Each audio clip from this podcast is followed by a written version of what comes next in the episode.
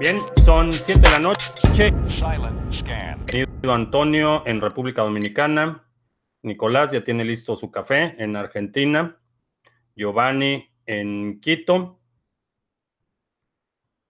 Bien, eh, pues vamos a empezar con el tema del día de hoy. Vamos a, a platicar una eh, un, estira y afloja en términos de la operación. Eh, la semana pasada, eh, el Banco de México eh, emitió un comunicado bastante vago, bastante confuso, generó ansiedad.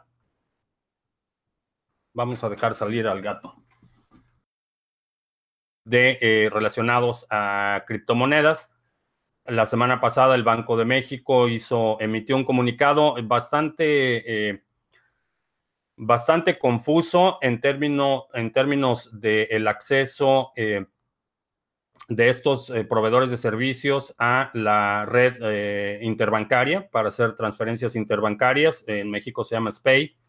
Entonces, esto genera mucha confusión entre los usuarios, genera incertidumbre en eh, Chile vimos una situación similar con los bancos, tuvieron que intervenir eh, eh, las autoridades, los tribunales de competencia para solventar esta situación. En, Colombia ahora estamos viendo también una situación similar. Esto es algo que ya habíamos anticipado, sabíamos que esto se iba a extender a otros países. Brasil también tuvo un problema similar. para platicar un poco más de este tema y para ahondar, aceptaron la invitación tanto eh, Héctor Cárdenas, que es el fundador de Criptonoticias, y eh, Guillermo Torrealba, eh, que es el fundador de Buda.com. Vamos a tener un panel la próxima semana para hablar de este asunto, hablar de cuál es en términos del de, futuro de la tecnología, cuál es la forma más adecuada para enfrentar esta, esta situación. Uh, hay proponentes, en el caso de eh, Héctor Cárdenas es proponente simplemente de, eh, acelerar el crecimiento de la infraestructura que sea independiente de los bancos. Eh, Guillermo Torrealba, por razones naturales, es más proponente de, de, la salida negociada, de, la colaboración con los bancos. Entonces vamos a tener este panel la próxima semana. no va a ser en vivo, no va a ser una transmisión en vivo por que eh, tenemos de, de, repente retrasos con la conexión internacional y puede haber algunas fallas, pero vamos a grabar el panel y lo vamos a publicar eh, la próxima semana. Vamos a publicar el video sin editar, salvo que haya algún eh, problema de interrupción en la conexión o algo así. Pero este es un tema interesante porque eh, va a ser prevalente, va a seguir sucediendo en distintos en distintos lugares, en distintos países de Latinoamérica, y esto es algo que nos impacta eh, a todos los usuarios. Entonces, vamos a, a, tener este panel la próxima semana y eh, como eh, colorar, colorario, así se dice, bueno, como, como resumen de la idea es colaboramos con los bancos o aceleramos la adopción para hacer los bancos eh, obsoletos. Eh, me dicen que hay mucho lag. Es posible. Generalmente las versiones grabadas salen mejor. Eh, todos los airdrops que salen te dan ganancia o son scam? Pregunta Iván. Eh, no todos son scam, pero la mayoría son. Eh, recuerda que estamos hablando de Internet de valor, estamos hablando de algo eh, que tiene eh, un valor aceptado por una comunidad específica y el valor no se da a cambio de nada. siempre hay un, intercambio, algo que tiene valor siempre va a ser intercambiado por otra cosa que tiene valor. Entonces los airdrops tienen el potencial de acelerar la adopción de una criptomoneda, pero en muchos casos vemos que lo único que están haciendo es eh, recabando información de usuarios. Cuando eh, un airdrop te pide que registres tu dirección de correo electrónico o que te registres en Telegram o que tomes acciones que van más allá de registrar una cartera, eh, sería bastante escéptico. Sobre todo por, en muchos casos no hay realmente una utilidad de la moneda. dos, dos airdrops en los que en lo personal he participado, uno fue el de Byteball, Gigabyte, que es la, la, tecnología, era una tecnología nueva, era un procedimiento innovador para distribuir las monedas, para crear una base de usuarios, entonces había cierto factor de utilidad y no requerías registrar ningún dato personal, lo único que te tenías que hacer era firmar una, eh, un mensaje y eh, con esto eh, poder autentificar que tú eres el titular de una cuenta de Bitcoin en la red de Bitcoin y te daban las monedas. Hay otros airdrops, por ejemplo el de Bitcoin, en el que dependiendo del número de monedas que tenías en tu cartera, te daban un porcentaje de forma semanal. Lo mismo, lo único que requerías era registrar eh, tu dirección de Bitcoin. No había ningún otro dato necesario, no había que dejar eh, correo electrónico, ningún dato de identificación. Y, en estos casos puede ser que eh, sea útil, pero por lo que he visto, la mayoría son, son scams, son eh, intentos por eh, recopilar información de usuarios de criptomonedas y he escuchado que en algunas ocasiones eh, quienes han participado en estos airdrops han sido víctimas de hackeos o han sido víctimas de phishing cuando saben que tienes criptomonedas y saben tu dirección de correo electrónico y saben tu dirección de, tu wallet, el, porcentaje o el, potencial de riesgo se incrementa considerablemente.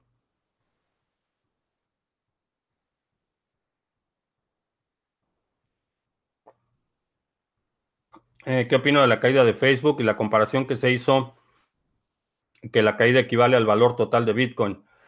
Eh, creo que sirve para tener perspectiva de la etapa de evolución en la que estamos en el sector de las criptomonedas. Eh, es todavía en términos de instrumentos financieros, en términos del el volumen que representa el sector financiero en su totalidad, es eh, todavía microscópico, es un eh, volumen muy pequeño, aun si consideramos todas las criptomonedas agregadas, siguen siendo un volumen muy, muy, muy pequeño en comparación de eh, instrumentos de deuda, como son las acciones, o instrumentos eh, derivados. Es todavía microscópico. En términos de, velocidad y aceleración, eh, la volatilidad eh, a ese nivel en los mercados financieros tradicionales es, es más la, la, excepción que una regla y volatilidad. Vemos monedas moverse 50, 60, a veces hasta el 100% en cuestión de un par de horas. Entonces, en términos de volatilidad, si comparas una con otra, en la volatilidad eh, que presentó no solo la acción de Facebook, sino la de eh, Twitter, eh, son la excepción en los mercados financieros tradicionales.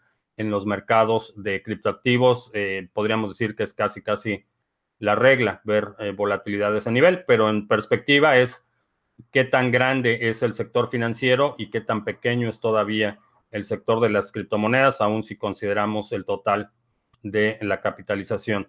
Es cierto que hay 25 solicitudes de ETFs ante la SEC. Eh, no sé cuántas hay. Yo eh, sé que hay, había por lo menos 12 la semana pasada. Es posible que haya muchas más.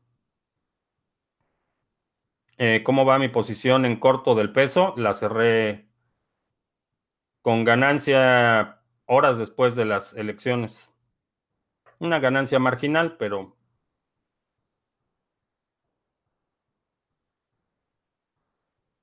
Eh, ¿Cómo se creó Bitcoin Private y para qué? Bitcoin Private fue un eh, fork dual, una segmentación de la cadena de Bitcoin y de la cadena de C Classic. El objetivo de Bitcoin Private era hacer énfasis en las transacciones privadas, poner el componente de privacidad de C Classic en eh, la red de Bitcoin. Eh, desde el punto de vista técnico, eh, creo que fue un buen intento. desde el punto de vista comercial fue mucho, mucho, muy por debajo de las expectativas de, los inversionistas. días antes del hard fork de C, C Classic se estaba negociando por encima de los 100 dólares. pasó el hard fork, el precio se desplomó y la expectativa era que eh, Bitcoin Private iba a, entrar a los mercados eh, de mayor liquidez de forma rápida. No, no sucedió, eh, muchos exchanges no listaron Bitcoin Private y eso ha mantenido el precio bastante deprimido.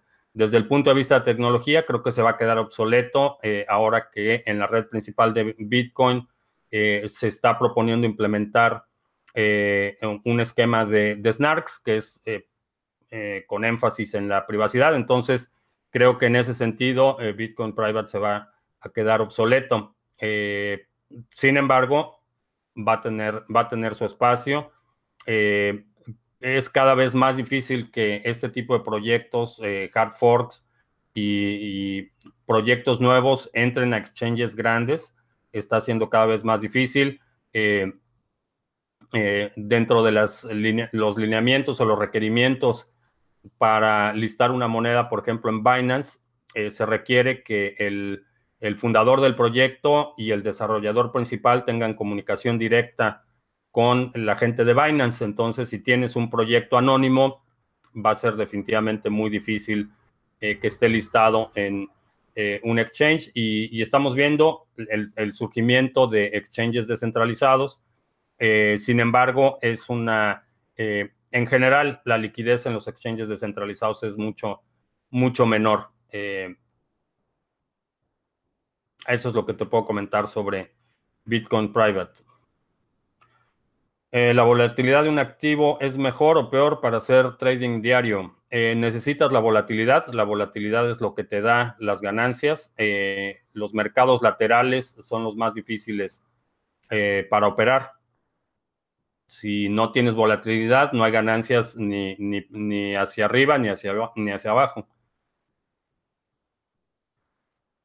Eh, la opinión sobre la tecnología de reconocimiento facial.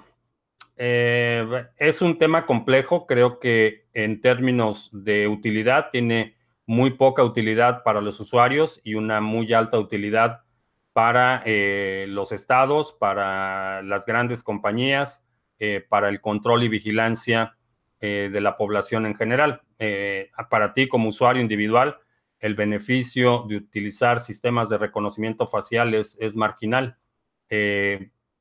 Privilegia quien controla la información, quien controla la infraestructura y en mi opinión es, es un riesgo para la libertad individual y para la privacidad. En cuanto a si se debe regular o no, ese es otro tema, eh, separado de la naturaleza misma de, la tecnología, porque lo que estamos viendo es que los reguladores están eh, completamente perdidos en lo que se refiere al, alcance, a las implicaciones y al potencial de las tecnologías existentes. La tecnología se mueve mucho más rápido y particularmente el, Senado aquí en Estados Unidos, eh, las comisiones del Senado, las comisiones legislativas, eh, están eh, plagadas de, dinosaurios y de gente incompetente que no entiende las implicaciones y es todavía más peligroso darles la facultad de, legislar o de regular tecnologías que no entienden.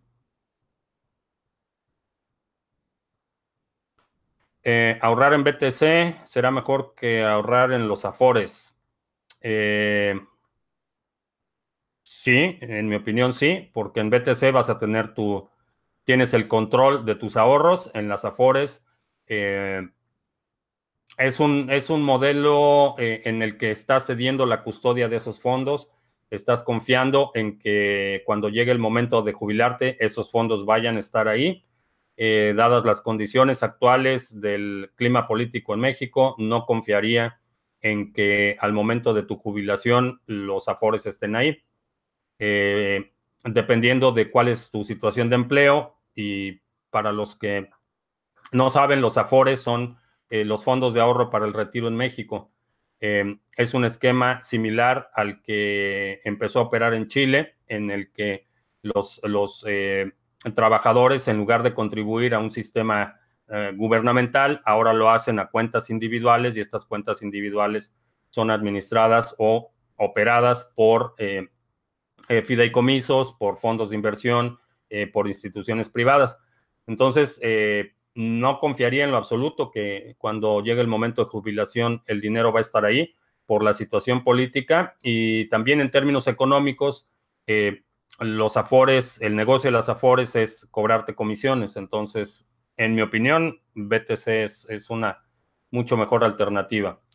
Irán quiere crear eh, criptomonedas para evitar las sanciones de Estados Unidos. Eh, sí, eh, Irán, hay varios países que están contemplando crear sus propias monedas, pero la realidad es que es la misma situación del petro, es una moneda emitida por un gobierno, respaldada y controlada por un gobierno. Entonces, en términos reales, para, para la población de estos países, no representa ninguna garantía, ningún avance o, ninguna eh, eh, ventaja en términos de apreciación, en términos de control monetario. Estos, estas entidades van a emitir activos eh, que pueden controlar el, suministro, que pueden controlar la inflación, que pueden controlar las transacciones. Entonces, sí, es una tecnología que, en mi opinión, cuando le quitas ese aspecto de descentralización, eh, pierde, pierde su valor. Eh, el, tener una criptomoneda, una base de datos que alguien controla, no es distinto a tener una base de datos en Oracle o en, MySQL o en MongoDB o en cualquier otro manejador de base de datos. Es, eh, es una base de datos ineficiente. Eh, muchas de las transacciones, no solo internacionales, sino nacionales se hacen electrónicas eh, hoy en día y, es una base de datos que alguien controla y que alguien cambia los saldos de una cuenta a otra. Eh, hacerlo utilizando la cadena de bloques no hace ninguna diferencia cuando tienes esa entidad que es un banco central que está controlando las transacciones. Eh, ¿Qué información hay acerca de Bill Clinton y Ripple? Eh, Bill Clinton va a participar como orador en, una, en un evento eh, que está organizando Ripple. Básicamente eso, y ha sido objeto de burla constante el hecho de que inviten a un personaje como Bill Clinton a una conferencia que se supone que es una criptomoneda, pero todos, todos sabemos que Ripple es una farsa y, es parte de la comedia el hecho de que tengan a Bill Clinton como orador principal.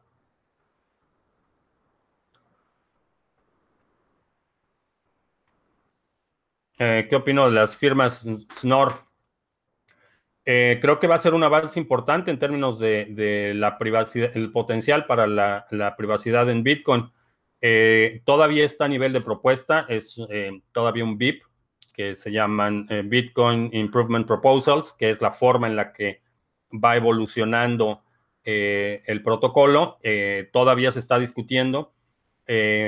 una de las características de un sistema de consenso como el que tiene Bitcoin es que este tipo de innovaciones, este tipo de cambios pueden llevar años lo que era eh, la implementación de Segwit y Lightning Network. Eh, la discusión duró más de dos años. Eh, el protocolo de Lightning Network tenía dos años de haber sido desarrollado. Estas discusiones son lentas y es parte de los atributos, es una característica, es difícil cambiar el protocolo y es al mismo tiempo lo que le da ese nivel de certeza y de certidumbre en el largo plazo no hay una entidad, no hay un grupo, no hay una persona o un grupo de personas que pueda imponer eh, un cambio de esta naturaleza. Y cuando hablamos de cambios, eh, Segwit era un cambio eh, técnicamente complejo. las firmas Schnorr es todavía una implementación aún más compleja y creo que va a ser tema de muchos debates, de muchas discusiones, de gritos y sombrerazos, como lo vimos con Segwit quizá veamos un hard fork como resultado de esto, haya un grupo que diga que no lo quiere y hagan su propio proyecto, pero apenas estamos viendo el principio de este, eh, de este debate. Eh,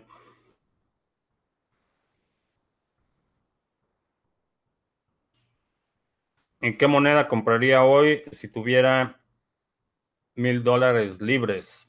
Eh, hoy, hoy, Bitcoin.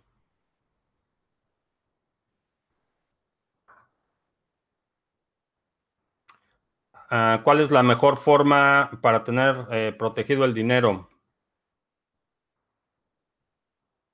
Somos de México, pero a los dueños de ese capital no confían en Bitcoin. ¿Comprar oro? Eh, si vas a... Eh, la situación con el oro es, es la custodia. si vas a tener el oro en custodia de alguien más, tienes que confiar que ese alguien más efectivamente tiene el oro que dice que tiene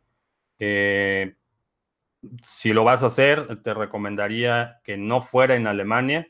Eh, la situación en Alemania está llegando a un punto crítico con el nivel de eh, riesgo de Deutsche Bank, que es el banco principal. Entonces eh, puede haber un, nivel de riesgo muy alto.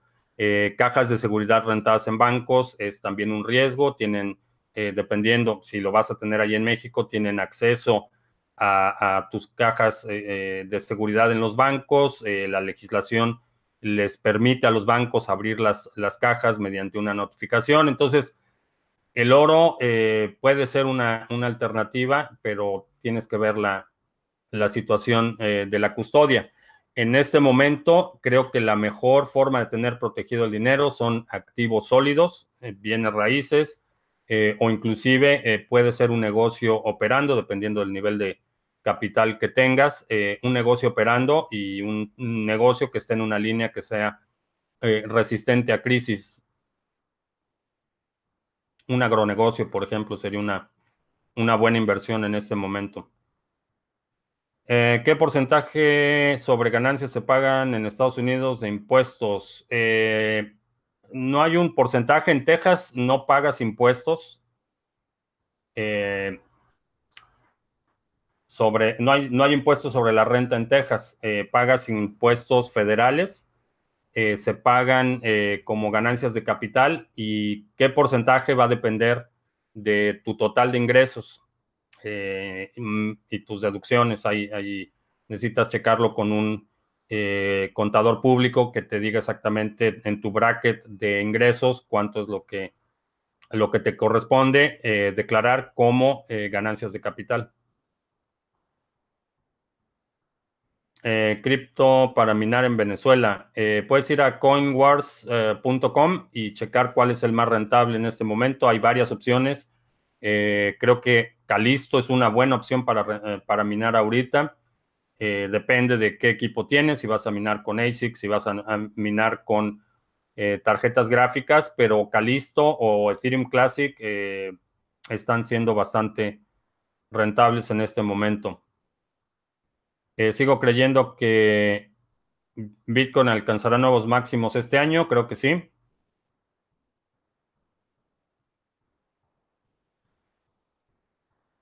Eh, ¿Qué opino de lo que se rumorea del CEO de Salt? Eh, no sé qué se rumorea del CEO de Salt y en general soy bastante escéptico de los rumores.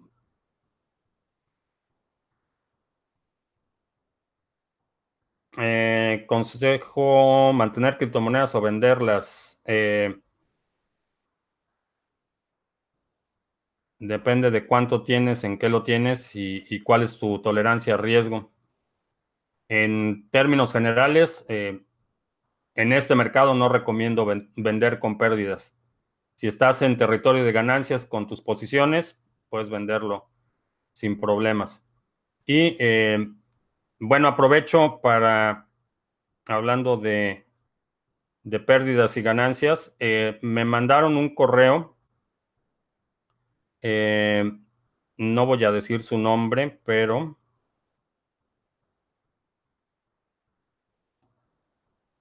Creo que no lo encuentro.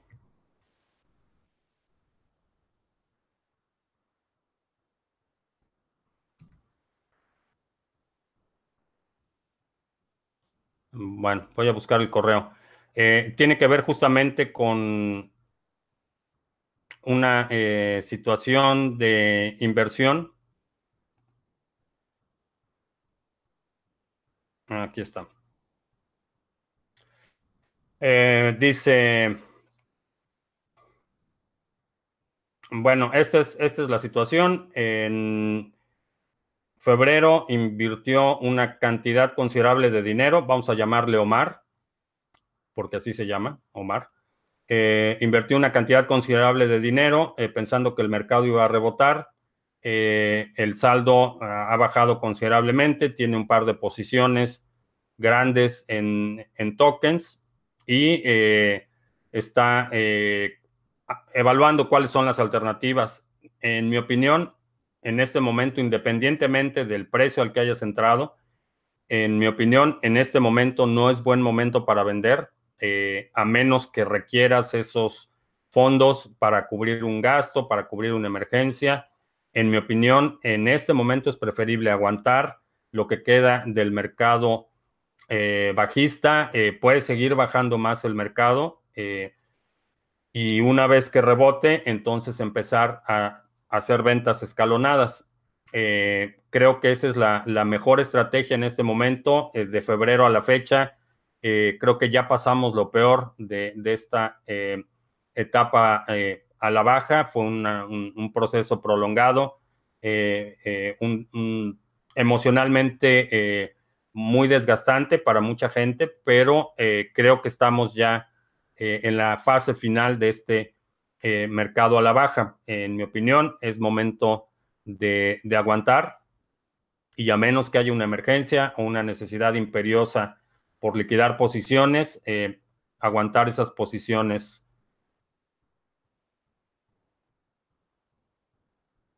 Eh, he leído que Gigawatt tiene una demanda de los inversores en el ICO. ¿Es real esto? Eh, sí, de hecho ha habido dos demandas, dos ya, dos desechadas. no sé si hay una demanda nueva, pero en mi opinión no es motivo de alarma.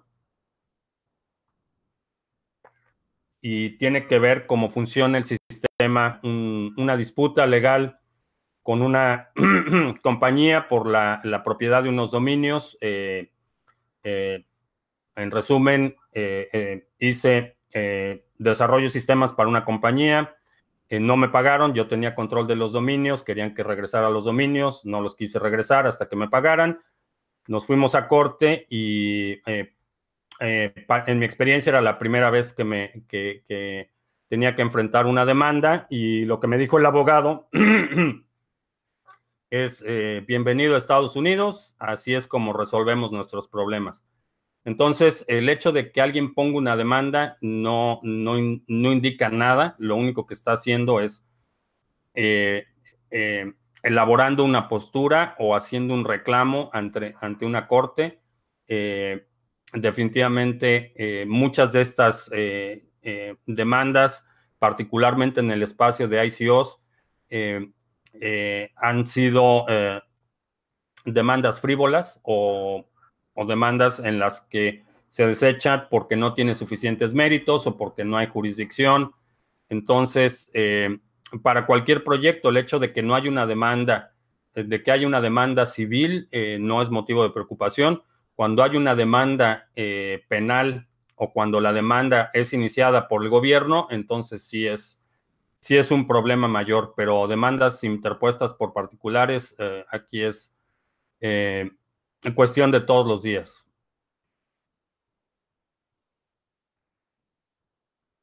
hay que mantener hasta que suba. Esa es mi opinión. Creo que en este caso, sería lamentable que empezaras a vender tus posiciones en este momento y a la vuelta de tres o cuatro semanas estemos en un mercado eh, a la alza. Es posible, eh, en mi opinión, la, decisión es básicamente si necesitas ese dinero para otra cosa, bueno, pues asumes la pérdida y ya.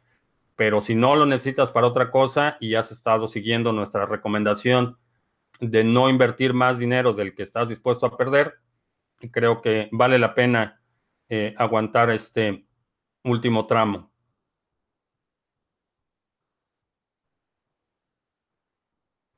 Algunos dicen que mis respuestas son ambiguas, pero en realidad abre las perspectivas para que cada quien evalúe según su situación. Eh, sí, eh, no son ambiguas, te digo cuál es mi opinión, te digo cuál es la posición. Eh, sin embargo, hay muchas cosas que no puedo responder responsablemente sin saber cuál es la situación. Y la otra es que tampoco soy niñera, no, no, no le voy a decir a la gente, bueno, ahora haces esto, esto y esto y esto. Eh, puedo dar mi opinión, pero asumo que eres un inversionista responsable, que eres un adulto capaz de evaluar opciones y tomar decisiones. Eh, comparto mi, experiencia y mi perspectiva, pero no voy a tomar la decisión por nadie. Es, eh, es una situación, no quiero tener la, responsabilidad fiduciaria de decirte, haz esto y algo sale mal y entonces eh, tienes a quien echarle la culpa. No es así como funciona este canal. Eh, lo que hablamos son ideas, lo que hablamos son eh, propuestas, pero si quieres un canal de recetas, no es este.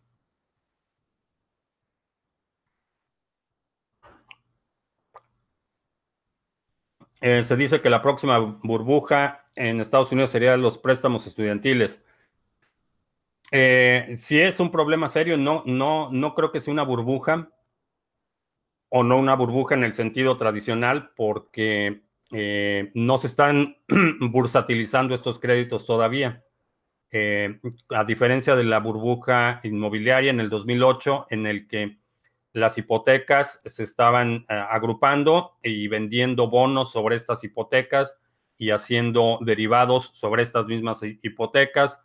Esto no está sucediendo con los préstamos eh, de educación. Eh, sin embargo, en términos de nivel de endeudamiento, es un, es un problema bastante serio y a diferencia de otros eh, créditos no asegurados, las deudas de educación aquí en Estados Unidos son deudas permanentes. No, no hay forma de salirse de esas deudas. Eh, hay otras deudas en las que si te declaras en bancarrota, capítulo 7, eh, ya, esas, esas deudas se eliminan. Eh, para las deudas de educación no existe esa protección, entonces es un problema serio. si conoces a alguien aquí en Estados Unidos que tenga un problema serio de deuda de educación, la recomendación que le haría es que busque un crédito, ya sea tarjetas de crédito, o un crédito personal en un banco para pagar esos eh, créditos estudiantiles y esos créditos bancarios, aunque tienen un interés más alto, eh, son créditos no asegurados. Entonces, no estoy diciendo que no se paguen estos créditos, pero son créditos que se pueden manejar de otra forma y los créditos estudiantiles, esos eh, son créditos de por vida, no hay forma de zafarse de ellos. Eh, los créditos no asegurados sí, entonces tomar créditos comerciales o créditos de tarjeta de crédito, pagar los créditos estudiantiles y después lidiar con estos créditos que se pueden renegociar, se pueden extender, se pueden transferir, hay mucha más flexibilidad cuando es un crédito comercial. Si conoces a alguien que esté en esa situación, no puedes hacer. Nexo, todavía no termino de evaluar Nexo.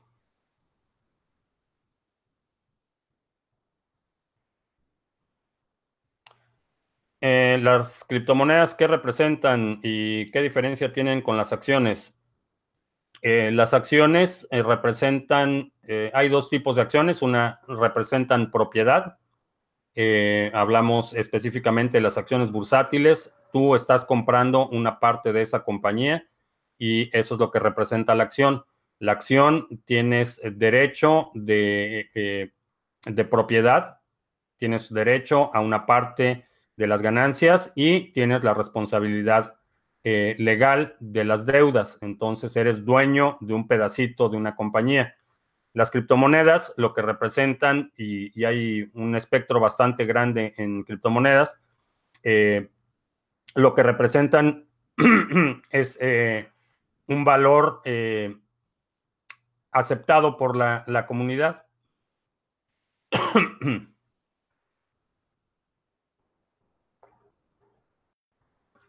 este valor del proyecto sin que represente eh, propiedad o titularidad de los bienes físicos del proyecto o de la compañía que está emitiendo ese token. Entonces, eh, esa es básicamente la diferencia. ¿Habrá máximos en los ICOs este año? No, creo que va a haber mínimos.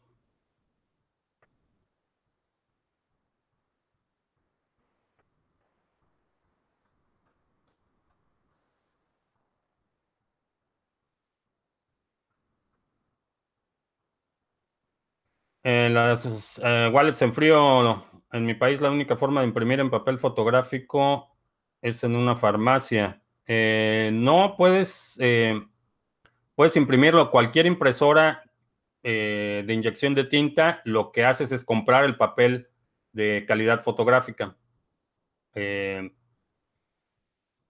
es la misma tinta. Obviamente puedes utilizar tintas eh, con calidad de archivo, pero el sustrato es lo más importante. Entonces puedes utilizar eh, papel fotográfico de archivo, imprimir en una tinta de inyección normal y eso va a ser eh, suficiente. las deudas estudiantiles son una basura, es un plan de Estados Unidos. quedaron obsoletas. originalmente era una buena idea que pudieras financiar eh, tu educación, pero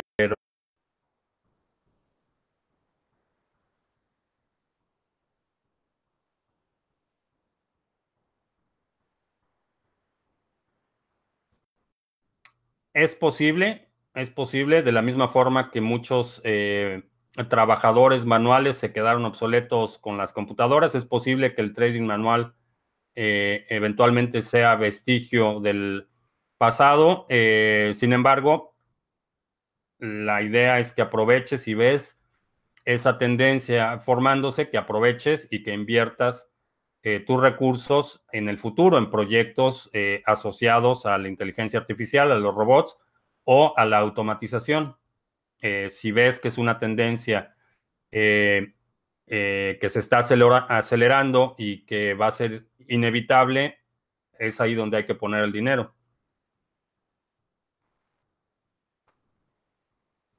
Nick, eh, participé en el ICO el año pasado. Eh, me parece un proyecto sumamente interesante. Lo que quiere hacer eh, Humanic es una aplicación universal para que puedas tener un, wallet en un teléfono y están desarrollando una interfase que no requiere que seas que puedes utilizar aún siendo iletrado. Eh, iconos universales, reconocimiento dual, eh, facial y, de voz para autentificación de transacciones.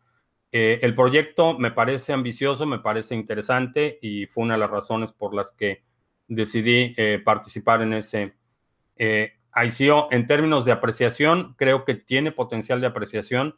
la adopción, como siempre, ha enfrentado algunas algunos obstáculos, uno de ellos el costo de los teléfonos inteligentes, el, costo mínimo de un teléfono eh, sigue siendo un, asunto problemático, pero en términos de, adopción y masificación del uso de eh, esta tecnología para transferencia de valor en, países eh, con muy poco desarrollo de infraestructura, creo que es una buena, una buena alternativa.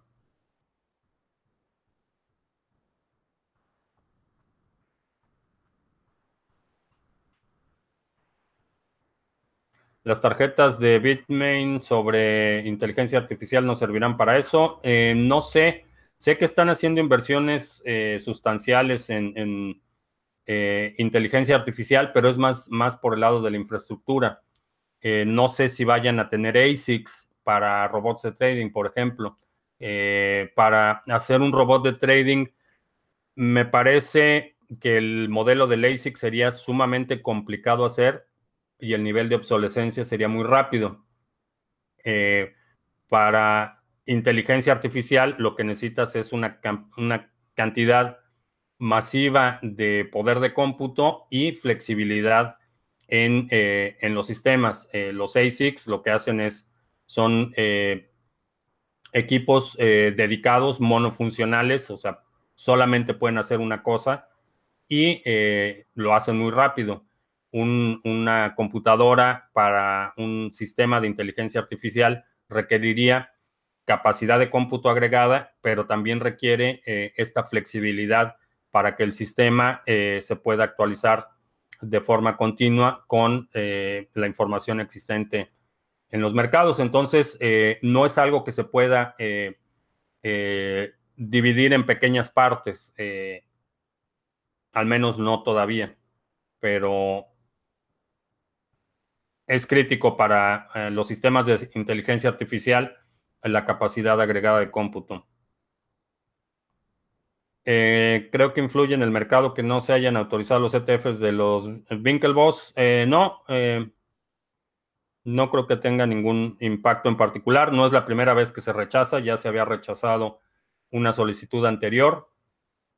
Entonces, no.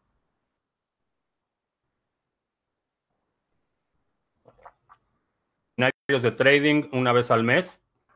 Tenemos el próximo 25 de agosto, es el, último fin, de semana del mes. Eh, tenemos el seminario básico de trading. Es un seminario en el que te enseño eh, por qué las criptomonedas son una nueva clase de activos, eh, cuáles son las características que los hacen distintos. Hablamos de análisis fundamental de criptomonedas.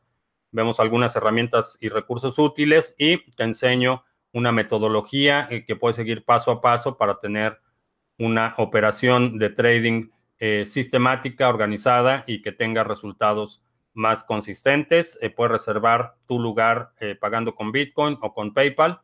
Y si no puedes asistir a la sesión en vivo, aquí tienes acceso inmediato a la grabación más reciente. Acabamos de actualizarlo con el seminario de este fin de semana. Entonces, si te perdiste el seminario de este fin de semana pasado, aquí ya puedes ver la grabación de este seminario. El siguiente día, el agosto 26, tenemos el seminario avanzado y en este seminario nos enfocamos exclusivamente a administración de fondos avanzada eh, y a la automatización y, robots. Es básicamente trading automatizado. ¿Cuáles son las opciones? ¿Cuáles son las alternativas? Vemos algunas opciones eh, software comercial pagado, vemos algunas alternativas open source eh, cuáles son las estrategias, los criterios, cómo funcionan los robots a nivel programático, eh, qué es lo que debes buscar cuando estás eh, seleccionando un robot de trading y puedes ah, reservar tu lugar igual pagando con Bitcoin o con PayPal. En ambos casos tienes acceso tanto a la sesión en vivo como a la grabación.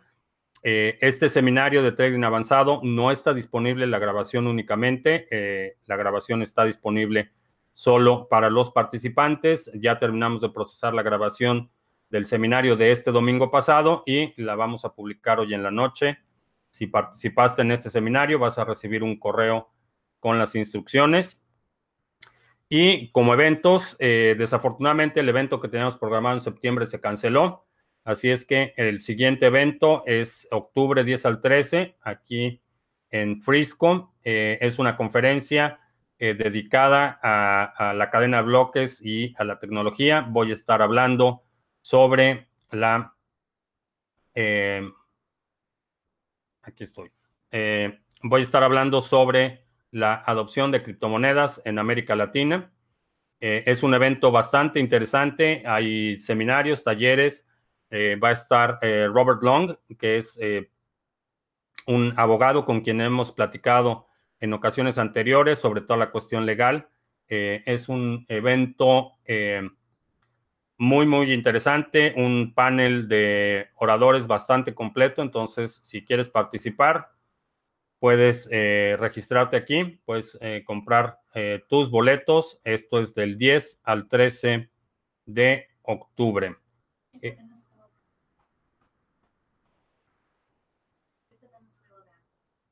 Ah, Me recuerda a la dueña de mis quincenas. Eh, si alguien tiene en Venezuela acceso a las bolsas tejidas que están imprimiendo con billetes, nos interesa eh, comprar algunas. Entonces, sé que, sé que las están vendiendo en la eh, frontera en Colombia, en el lado colombiano, las están vendiendo. Sé que en Venezuela también se pueden conseguir son eh, las bolsas, bolsas de mujer, tejidas. Si sabes de alguien o nos puedes poner en contacto con alguien que nos pueda conseguir esas bolsas eh, o carteras o cualquier artículo hecho con los bolívares, eh, nos puedes contactar.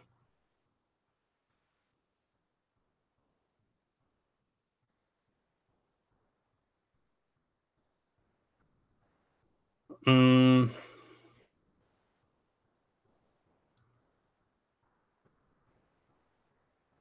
que me, me, dejó Bitcoin es, por un lado, obviamente las, las ganancias, es innegable. Ha sido, la verdad es que bastante, bastante bueno en ese sentido. Por otro lado, me, me ha dejado eh, la perspectiva que en el futuro eh, podemos operar en eh, sistemas eh, descentralizados, enfocados más en la libertad y la responsabilidad individual.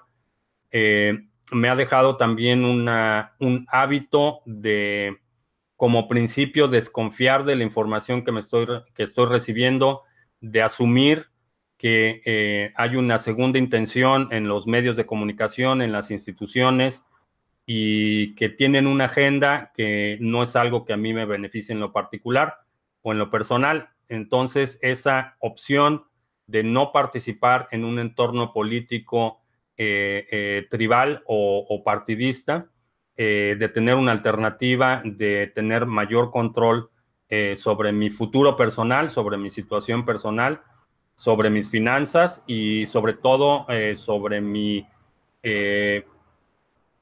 paz mental en términos de saber que hay una opción distinta, eh, que no tengo que participar en la rebatinga del poder político barato, sino que puedo tener una alternativa eh, completamente separada. Eh, ¿Por qué creo que no habrá máximos en las ICOs en este año? porque, bueno, primero porque las ICOs es un espectro estamos hablando de miles de tokens. Eh, segundo, porque estamos viendo que muchos de los proyectos no están eh, entregando o no están cumpliendo con sus metas. tercero, porque hay serios problemas de escalación en la red de, Bit, de, de Ethereum. La mayoría de los ICOs están basados en Ethereum. Y creo que eh, va a haber algunos ICOs que definitivamente eh, tengan máximos históricos este año. Va a haber algunos que se disparen, pero en términos generales no van a subir de precio simplemente por ser un ICO.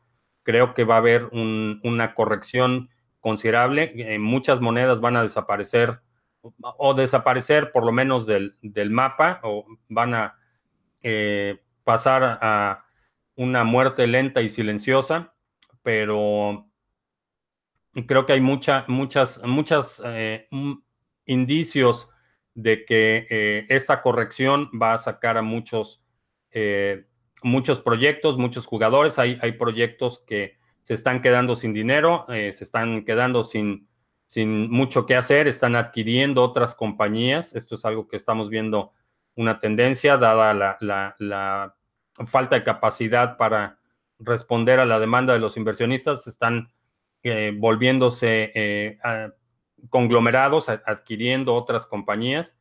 Entonces, eh, habrá algunos ICOs que definitivamente vean máximos, pero eh, en muchos casos no podemos asumir que todos van a ver estos máximos históricos.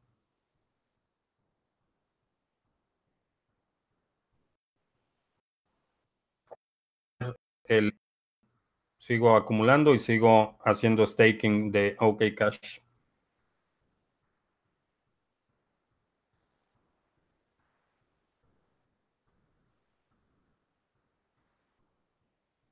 Eh, quedan 15 días para el hard fork de Bitcoin Cash.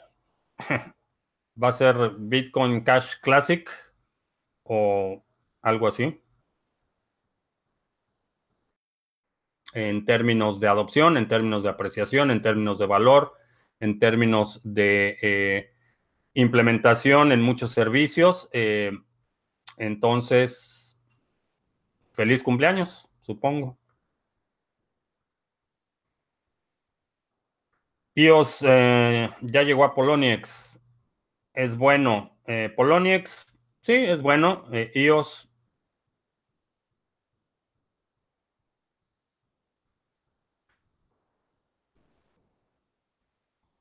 Eh, para saber con qué divisas se puede hacer staking. Eh, staking busca en Coin, en Crypto Compare. Ahí puedes buscar, filtrar la lista por prueba de participación, prueba de trabajo, eh, eh, prueba de participación delegada. Y ahí puedes checar cuáles son las monedas eh, Proof of Stake.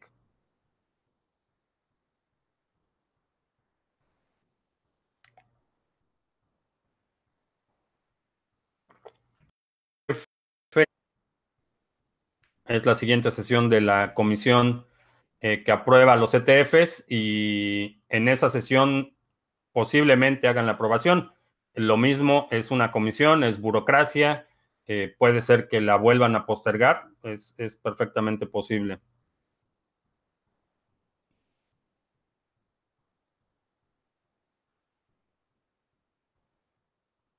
Eh, ¿cuál es el mejor exchange para comprar Bitcoin sin tener que presentar ID? En este momento, HODL HODL es eh, la mejor alternativa.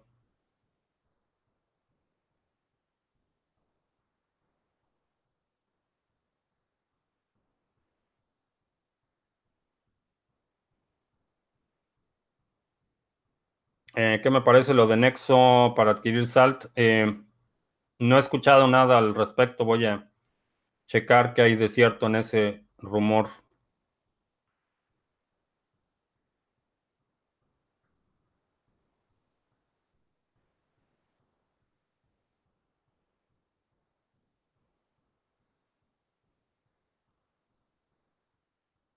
¿Cuál es la mejor hora para hacer scalping? Pues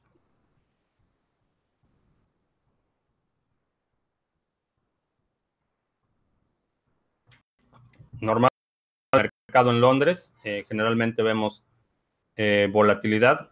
En el sector de las criptomonedas no hay, no hay aperturas y cierres, funciona a todas horas.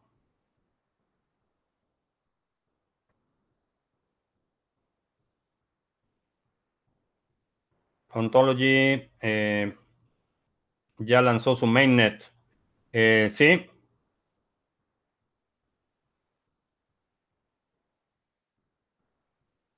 Eh, del problema de los bancos y Bitso en México. Eh, llegaste tarde, Den. Fue del, el primer tema del que hablamos. Eh, sí, es una circular del Banco de México.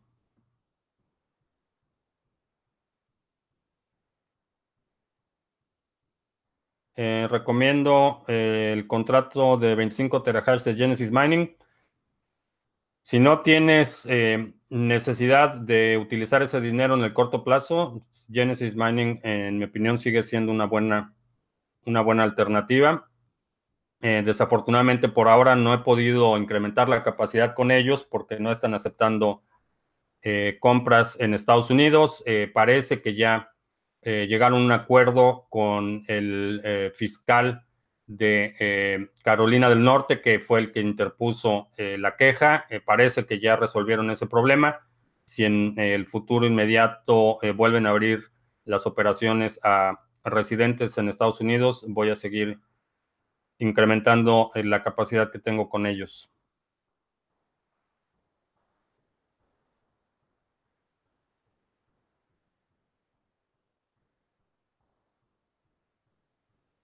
Eh, ¿Qué proceso llevará el Bitcoin y las criptomonedas se aprueban los ETFs? Eh, va a haber una demanda mayor al momento de aprobar los ETFs. El ETF tiene que hacer una compra del activo y tener la custodia del activo. Entonces eso va a incrementar la demanda, va a reducir el circulante porque eh, en las, la custodia tiene que estar auditada. Entonces no van a poder vender ese Bitcoin que compran. Entonces van a retirar una cantidad considerable de circulación eh, y eso va a incrementar eh, la demanda y el precio eh, de Bitcoin.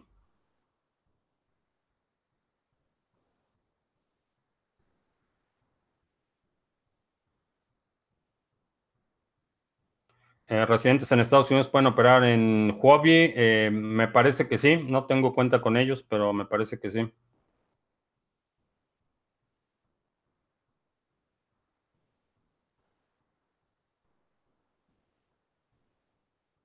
Eh, la adquisición del monedero Trust Wallet por parte de Binance. sí, anunciaron la adquisición, me parece que fue ayer.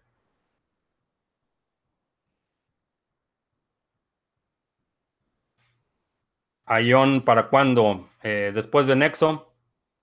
Bien, son 8 de la noche. Eh, vamos a dar por terminada nuestra sesión del día de hoy. Te recuerdo que estamos los lunes y miércoles a las 7 de la noche, hora del centro. Los jueves a las 2 de la tarde, hora del centro, para que nuestros amigos en España y el resto de Europa no se tengan que desvelar toda la semana. El lunes 13 de eh, agosto no vamos a tener transmisión, me voy a estar cambiando de casa, entonces vamos a tener, eh, no vamos a tener transmisión el lunes 13 de agosto, pero retomamos la transmisión el eh, miércoles siguiente. Eh, si no te has suscrito al canal, suscríbete para que recibas notificaciones cuando estemos en vivo y no te pierdas la próxima semana. Vamos a tener el debate o la conversación, la mesa redonda con Guillermo Torrealba, eh, eh, fundador de Buda.com, y con Héctor Cárdenas, fundador de Criptonoticias. Vamos a hablar precisamente del asunto de la regulación, los bancos, la colaboración o la competencia con los bancos en Latinoamérica. Por mi parte es todo. Gracias y hasta la próxima.